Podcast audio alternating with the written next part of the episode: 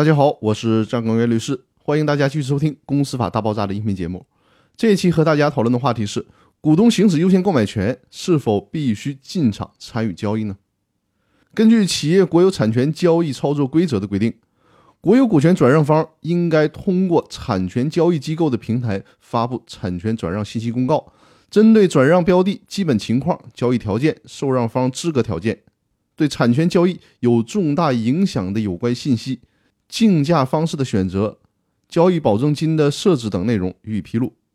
意向受让方在信息公告期限内向产权交易机构提出产权受让申请，并提交相关材料，由产权交易机构对意向受让方进行登记。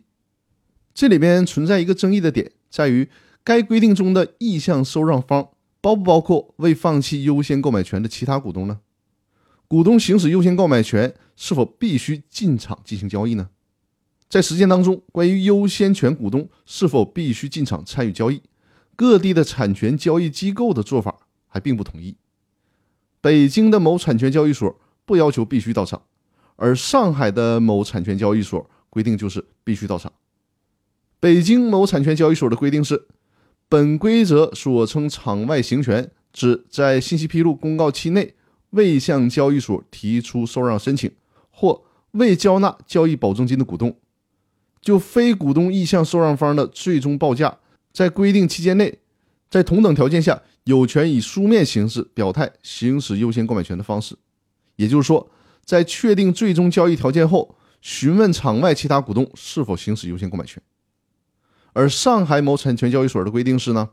国有股权转让时，其他股东必须进场方才能行使优先购买权，否则视为放弃行权。看，差别还是非常大的吧。最高法院的公司法司法解释四里面规定的同等条件，可以参照产权交易所的交易规则。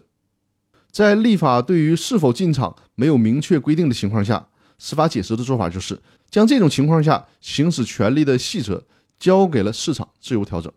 所以说呢，我们就需要遵守每个不同交易所的交易规则，这个大家一定要特别注意。因此说呢，针对这个问题，在目前法律还没有统一规定的情况下。就需要结合各地的情况来具体确定了。